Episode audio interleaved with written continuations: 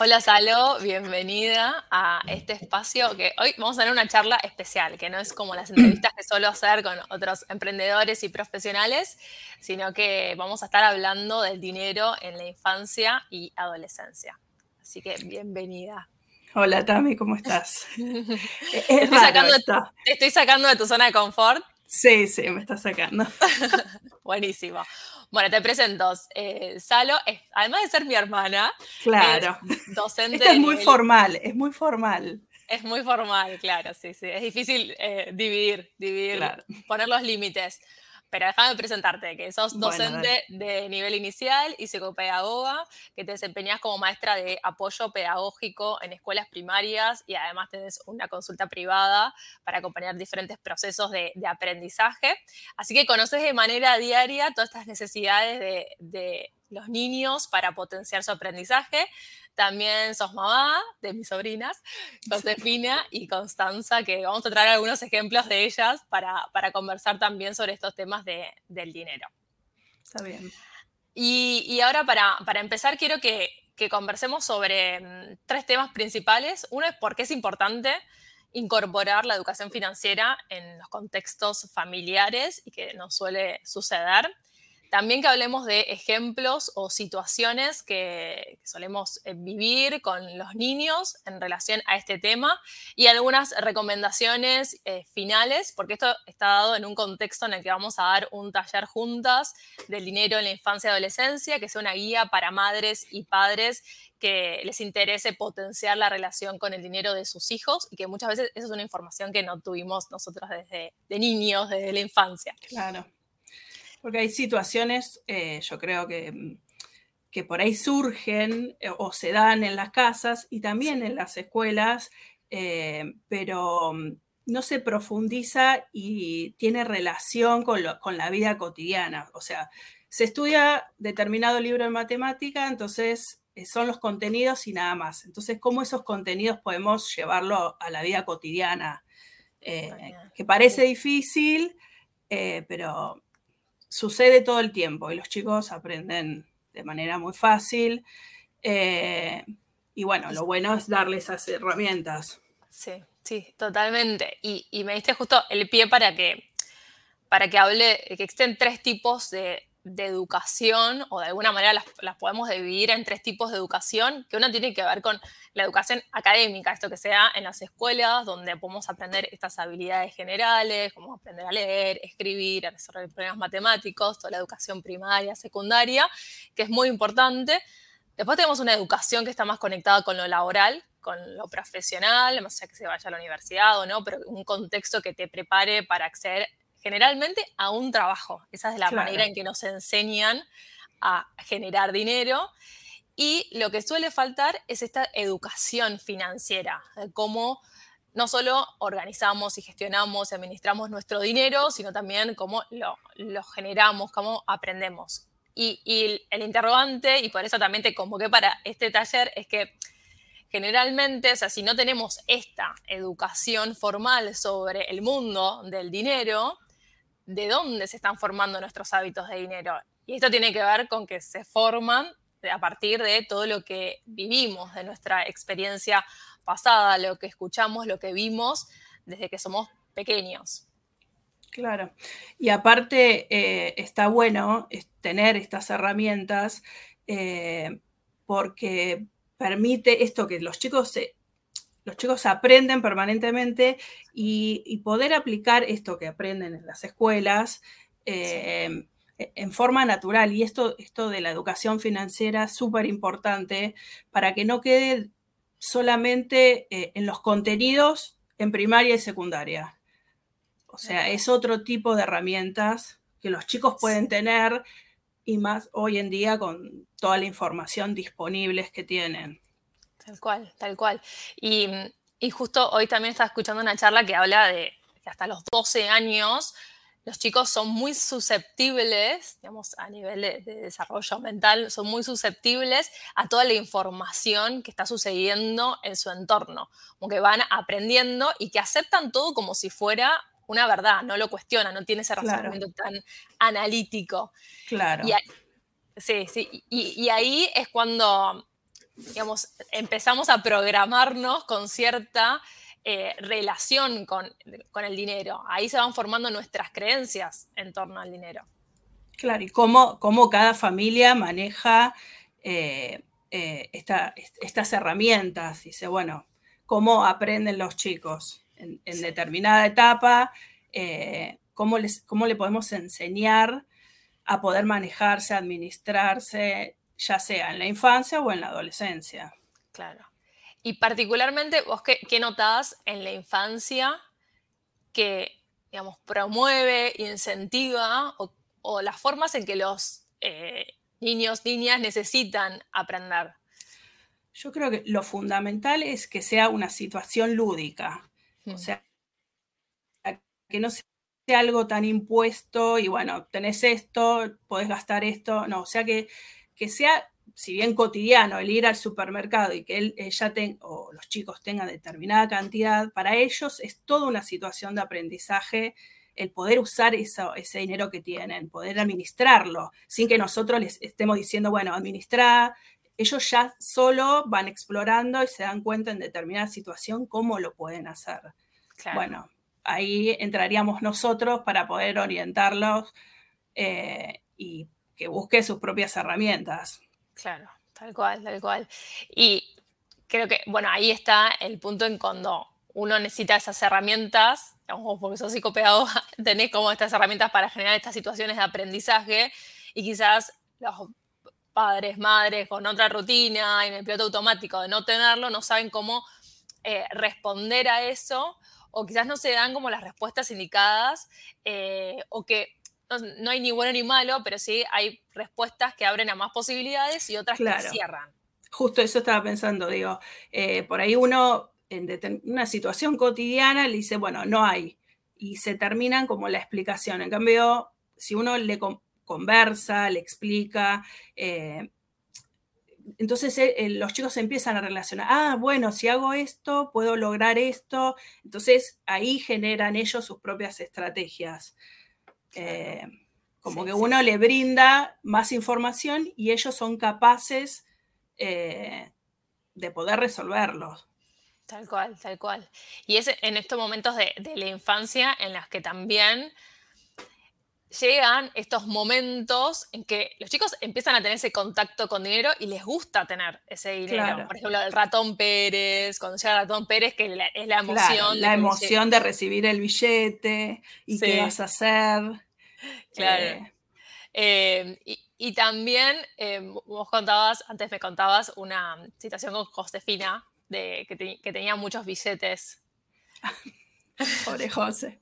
Bueno, esto de, que estábamos mencionando, la importancia por ahí de, de, tener ese material concreto, o sea, de tener el dinero en mano, ella tenía, estaba feliz que en su billetera estaba lleno de billetes y tenía un fajo así, claro, eran todos de 10 pesos, 5 pesos súper devaluados, pero bueno, ella estaba contenta de que para ella era mucha plata. O sea, bueno, esto de lo bueno, em, lo importante es que es para ellos poder también tocarlo, verlo, eh, hacen que ellos, bueno, después puedan manejarlo. Bueno, tengo un montón de billetes, me voy a poder comprar. Bueno, y ahí por ahí entraríamos los adultos explicándole qué se puede hacer con determinada cantidad. Tal cual. Pero bueno. Sí. Y, eso eh, me conecta con otro ejemplo que el otro día estaban bueno, con mis otros dos sobrinos. Vamos acá a dar nombre, van a quedar. Son chiquitos. Bueno, Martina y, y Felipe, y mm, que los abuelos le habían dado eh, cierto monto de dinero para que ellos lo administraran y se compraran un regalo del Día del Niño porque no, se habían podido ver, porque viven lejos. Entonces, em, yo veía como los diferentes comportamientos de, cada uno. Marty ya tenía como esa plata y quería ir a determinado local donde se pueden comprar varios tipos de, cosas eh, conectado a, no sé, billeteras, sí, sí. Y y me gustaba ver cómo, cómo, se comportaba cuando iba eligiendo, ¿no? Como iba haciendo estas conexiones de, ah, no, bueno, pero si esto sale dos mil pesos y si me compro esta cosa, ah, no, me queda muy poco, si me quiero comprar algo más, empezaba a hacer esas conexiones de cómo asignar el presupuesto que ella tenía. y eso es todo un aprendizaje lúdico. O sea, si bien no tiene el, el material concreto ahí, ella ya sabe que cuenta con determinada cantidad, qué es lo que quiere comprar, cómo lo puede hacer y bueno, y esto elegir, esto sí, esto no. Entonces, bueno, son cálculos mentales que él ya va haciendo. Sí, sí, sí. Bueno, Martí tiene 10 años. Y, mm, y, después, por otro lado, Felipe, él quería una camiseta de, del Inter, de Miami, de Messi. Y, mm, y lo habíamos visto en, en, un local y no le alcanzaba para, para esa, con el precio que estaba en ese local, no le alcanzaba. Y, y, después fuimos a otros lugares donde había otros juguetes que sí le alcanzaba con el, la plata que le habían dado, pero él dijo, no, no, no, quiero eh, mirar más, lo quiero guardar porque yo quiero la, la camiseta, del Inter. Y eso, y eso lo, yo lo conectaba con esto de la importancia de posponer esa gratificación instantánea que le iba a implicar el comprarse otro juguete que le alcanzaba. Y, y él decidió decir, no, no, lo dejo para después. Y eso es la base que, claro. uno conecta el ahorro. Y también esto de trabajar de la frustración. Entonces, él cuenta con determinado dinero, pero no le alcanza. Bueno, ¿qué hacemos en esa situación? Nosotros como adultos también, ¿cómo intervenimos? Bueno, busquemos en otro lado, eh, se puede buscar más dinero, bueno, como otras herramientas. Tal cual, darle. Porque aparecen estas situaciones donde decís, bueno, no se puede. Y bueno, en esas situaciones, ¿qué se hace? Sí, y, acá entra la importancia también del lenguaje y de cómo, cómo lo, expresamos en, estas, en estas situaciones diarias, como no, no tengo plata, no se puede. Claro. Quizás eh, hay una manera de empezar a reencuadrar y decir, bueno, no podemos ahora porque tenemos otras prioridades, porque vamos a asignar el dinero a tal otra cosa. Y eso eh, tanto a los adultos como a los chicos les genera como esa posibilidad de, bueno, no es ahora, pero puede ser después. Claro, y esa, mm, el poder explicarles a, los chicos algo que por ahí en este momento no se puede y que después sí, es como que también para ellos genera este alivio. Decís, bueno, esto que decís vos, que no es que no va a pasar, sino que no es este el momento. Y uno dice, ay, pobre, eh, no lo va a entender, pero ellos entienden. Muchas veces dicen, ah, bueno, está bien. Como que una vez se subestima a los chicos, pero ellos pueden entenderlo. Tal cual, sí, sí, sí, es increíble cómo, cómo absorben todo. Y si bien yo no tengo hijos, pero sí veo, soy muy observadora de cómo se expresan, porque bueno, además ya tengo como todo incorporado, toda esta información de cómo nos afecta el lenguaje. Em, que veo también cómo, cómo repiten, repiten las frases, las, bueno, las expresiones que, que tienen eh, los padres y cuán atentos tenemos que estar también para, para poder ayudarlos. Claro, uno en eso reflexiona de hacer, eh, por ahí autocrítica. que, autocrítica. Eh, esto es muy caro, es muy caro. Entonces, claro, después yo cuando la escuchaba a Josefina, decía, claro, no, esto es caro, re caro. Claro, y como uno inconscientemente comenta o, y a ellos también les afecta y también lo transmiten así. Entonces, bueno, y por ahí estamos comprando y dice, pero esto es caro, digo, ay, claro, influye. influye, sí. Y, después otro, otra situación, porque, o sea, la idea acá también es conectarlo con situaciones cotidianas que les va pasando. Y me acuerdo también que vos me contaste de, un momento con, con Constanza cuando era más chica, que te había pedido plata y el tema del cajero. Ah, claro, no sé, algo me había pedido algo para comprar y le dije que no, que no tenía. Me dice, bueno, anda al cajero y saca plata. O sea, esto, esto es fantástico de decir, bueno, ya sabe que en el cajero hay plata. Bueno, está en nosotros explicarles cómo llegó la plata ahí, qué es lo que tenemos que hacer. Eh, le digo, sí, yo puedo ir al cajero, pero si no hay plata en el cajero, y, y entra al banco, me decía. Claro. Claro, o sea, ahí sí o sí había plata. Sí, sí, sí, sí, conectan, cómo conectan todo y más ahora. Y cómo se imaginan. Claro. Sí, que eso tiene que ver con el pensamiento que vos decís, el tipo de pensamiento que ellos tienen en esa edad. Claro, claro. Eh, y después, o sea, quiero que hablemos también en situaciones de adolescencia, cuando ya, digamos, tienen como desarrollado más la cuestión más analítica, tienen incorporado, empiezan a tener más accesos con, el tema de, del dinero, necesitan su propio dinero para... Claro, ya necesitan ellos manejar su propio dinero. Y bueno, está a nosotros brindarles esas herramientas de, bueno, ¿cómo, cómo, cómo te organizás? Bueno, a Constanza le ha pasado que por ahí tiene situaciones que esto de estos gastos imprevistos, dice, no, pero no tenía plata, Leo, pero si nosotros te dimos plata.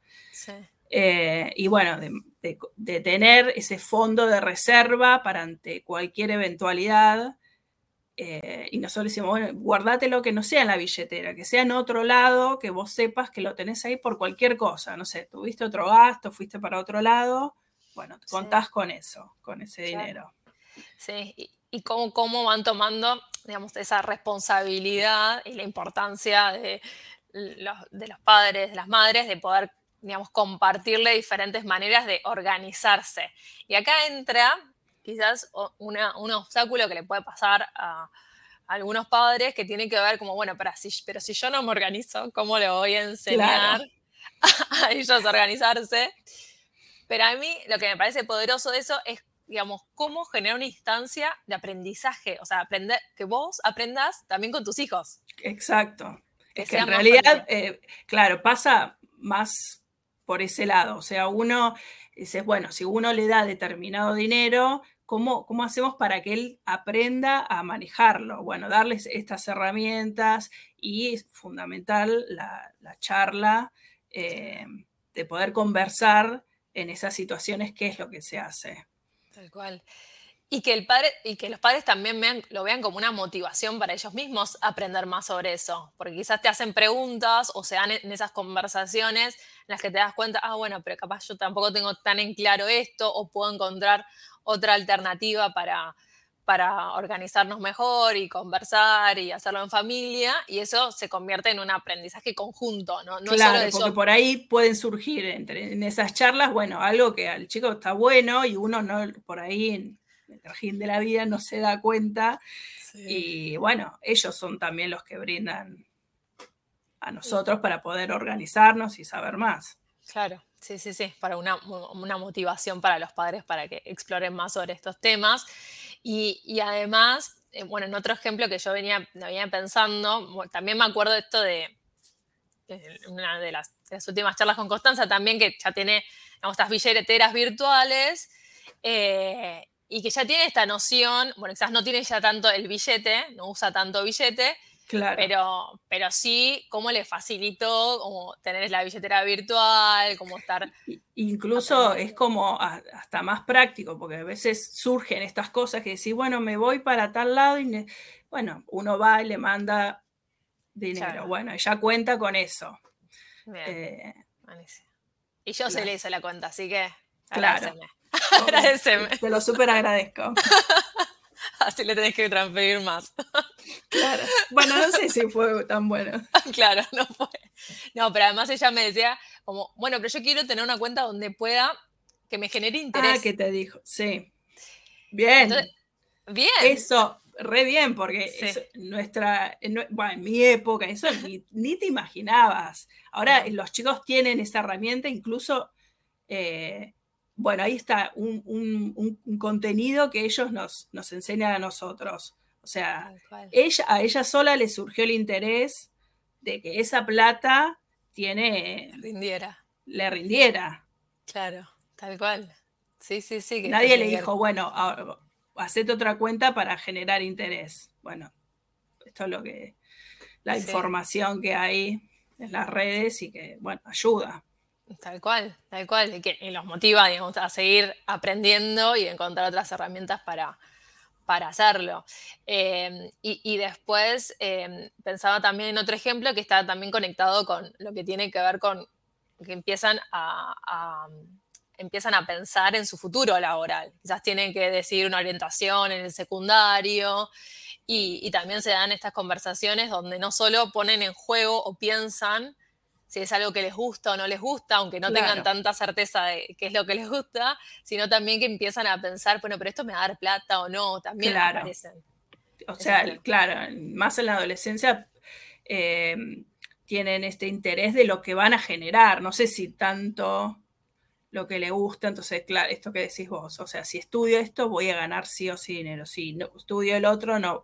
Entonces, bueno, o sea, brindarle esas herramientas para que, bueno, lo que le gusta hacer, lo puedan generar aún más. Claro. Sí, y ahí vuelvo a los tres tipos de enseñanzas y lo que también hago énfasis en los procesos de reinvención laboral, que es la diferencia entre las habilidades laborales que uno puede adquirir, que puede ser un rubro que a vos te guste, y después lo que te, lo que te permite esa educación financiera, esa la mentalidad quizás hasta más empresarial o emprendedora de generar dinero con eso. Claro. Más allá del tipo de trabajo, también puedes trabajar en dependencia, esto no implica eh, o favorecer algún tipo de modalidad, pero sí marcar la diferencia, porque muchas veces, o en generaciones pasadas, eh, sucede, y es muy común escucharlo, que uno elige, eligió su carrera porque ganabas te decían. Más. Sí, te, decían, estudia esto porque vas a ganar más esto. Bueno, sacar un poco de ese foco y mostrarle que existen otras, otras posibilidades. Que por ahí en nuestra época no, no teníamos todas estas herramientas de Internet, de conocer más, de tener toda la información eh, disponible. Entonces, eh, ellos tienen esa herramienta que, bueno, es favorable. Tal cual, tal cual. Eh, y, mm, que me quedé pensando también en que muchos de los trabajos que no existen, a los que se van a dedicar ellos no existen todavía. Claro. Entonces hay que como hacer énfasis en estas como habilidades más fundamentales. Eh, Para que después en, en, ese trabajo que existirá lo puedan aplicar. o sea, que no dependa primero de la profesión y después de la ganancia, sino que, bueno, ellos tengan esas herramientas para poder aplicarlo a su profesión, a su oficio. Tal cual. Sí. Eh, y, cuando decías esto de, las herramientas que bueno, nosotros no tuvimos, otras herramientas tecnológicas, otro acceso a la información, eh, es inevitable no pensar en las redes sociales y lo conectados que están, bueno, nosotros también, pero los chicos más, eh, y que los coloca también en un bombardeo de información donde se crean necesidades, deseos de, consumo, de querer comprar cosas, de mirar esto, mirar lo otro, ver vidas de otras personas también, a qué tienen accesos o no. Y, los coloca también en un, lugar de, consumidor únicamente de la información y no tanto de producir, producir nuevas ideas, producir nuevos proyectos, y acá no me refiero a trabajo infantil, ¿no? Pero como colocarlo más en que generen. Claro, en que puedan aplicar lo que ven. Claro, sí. Que puedan tomar esa información para que puedas generar ideas, ¿no? Eh, de, relación a lo que les gusta. Y acá, en, línea, porque generalmente la adolescencia es la etapa más difícil de, claro. dependiendo de la adolescente, claro. Dependiendo de, cada personalidad, pero se suele, suele ser una etapa más difícil. ¿Cómo, ¿Qué desafíos ves quizás en, los padres para, para acercar esta información? O quizás si ven a su hijo más reticente o que no se den estos espacios también de, pues justamente requieren conversación, ¿no? Y quizás si no se empezó en la infancia, es difícil como empezar a incorporar este hábito de conversar sobre estos temas, de incorporar. Yo creo que a veces esto, el de generar un espacio, como decimos por ahí, si ya no se daba, es como muy difícil. Pero por ahí son, son momentos no generados, sino que cotidianos. Uno está preparando la cocina, está poniendo la mesa y uno puede charlar sin que sea una charla tan directa sobre determinado tema. Bueno, ¿cómo hiciste con esto? ¿Cómo, como que sea algo directo, pero no, no directo. Eh, porque ellos como que si no también están a la defensiva, eh, o, se ofenden o no quieren contar. Entonces, como si es algo más espontáneo, más cotidiano, ayuda a poder abordar los temas. Eh, quizás en la primera no funcione, pero uno cuando lo vuelve a hacer, eh, los chicos hablan y comentan y creo que se dan esos momentos de charla. Aunque sea muy corta o de un tema, bueno, me manejé con esto, pude hacer esto, bueno. sí y brindarle también otras oportunidades. Y, se, si, pasó, y si pasa esto, ¿cómo lo podemos resolver o cómo lo haces? Bueno, no sé, te llamo y te pido plata. Bueno. Hablarlo, eh, sí. Hablarlo es fundamental. Sí, y que, y pensaba también en que, que las conversas, esto de que sea más espontáneo o cotidiano, es que también ayuda a que las conversaciones de dinero no estén asociadas únicamente a problemas o cosas que faltan o la escasez, sino también como un, un, plano más de, analizar, de compartir, de que no sea tan tabú como, claro. solía ser. O sea, no gastes determinado, no, bueno, uno cuenta con esto, bueno, puedes hacer esto. Ellos saben. Uno tiene que orientarlos, claro. Sí, se dan cuenta y, y, bueno, como generar estas conversaciones de posibilidad ayuda un montón y sabemos que al principio es difícil porque, bueno, uno quizás no está acostumbrado, no tiene las herramientas conversacionales para hacerlo, pero todo esto se puede aprender. Claro, exacto. Como madres y padres pueden aprenderlo y si uno ya lo tiene, esto que queremos compartir en el taller tiene que ver con herramientas que sean fáciles de incorporar en su rutina y que les resulte práctico, que no sea como algo forzado que tienen que hacer para hablar sobre que sea, que sea aplicable, o sea, con lo que sucede en la vida diaria. Bueno, ¿cómo nos podemos organizar o qué información le podemos dar para que ellos se manejen de una mejor manera? Tal cual, tal cual. Y hacerlos parte. Y también hay un montón de juegos, no sé, juegos de mesa, Monopoly, cosas así que... La lotería bueno, no sé si es tradición familiar, pero... La lotería, sí. Que ganen toda la plata, es una competencia. Sí, sí, sí, sí, sí. Aunque sea por 100 pesos. lo que sea, pero... Lo que sea. Los divierte, sí, sí, divierte. Todo lo que sea por... Con plata los divierte. No sé, tiene como eso que les llama, les llama la atención, ¿no? Como conectan de alguna manera, no sé por qué no, pero conectan como el dinero como una cuestión del poder, del poder hacer algo. Sí, sí. Em, bueno, ya para, ir cerrando, porque la idea también es eh, de diferente estructura o con nuevas herramientas, toda esta información, compartírselas más en, el taller de Dinero en la Infancia y Adolescencia, que va a ser el próximo 16 de septiembre. Eh, pero queremos cerrar con, esta idea también de, de, la importancia, primero, de abordar estos temas de una mentalidad de posibilidad, que hay herramientas para tener como frases o maneras de encarar una conversación que les ayuden a conectarse con, eh, con la posibilidad y no tanto con la limitación del dinero que en contextos económicos desafiantes, como es la hora de Argentina, eh, generan como mucho, muchas reacciones emocionales que a veces es difícil de, gestionar. De manejarlo, claro. Entonces, si vos, si alguien tiene ya estas herramientas incorporadas, de a poco puede encontrar otros recursos para dar una respuesta diferente y que sea más productiva en el entorno familiar. Y, también yo lo que hago es que tengan, que hagan una autoobservación de cómo fue su relación con el dinero cuando eran niños y cómo hubiera cambiado, no por ponerse nostálgicos o recriminar ni nada, sino para tomar conciencia de, cómo puede ser distinto en la relación en su familia, si se empiezan a hablar más de estos temas, que el dinero no, sea un tabú, que se saquen frases limitantes que se suelen decir sobre el tema del dinero, que si habla de dinero se genera problemas, hay muchas creencias limitantes que tenemos en relación al dinero que a veces nos alejan de generar estos pasos más productivos. Exacto.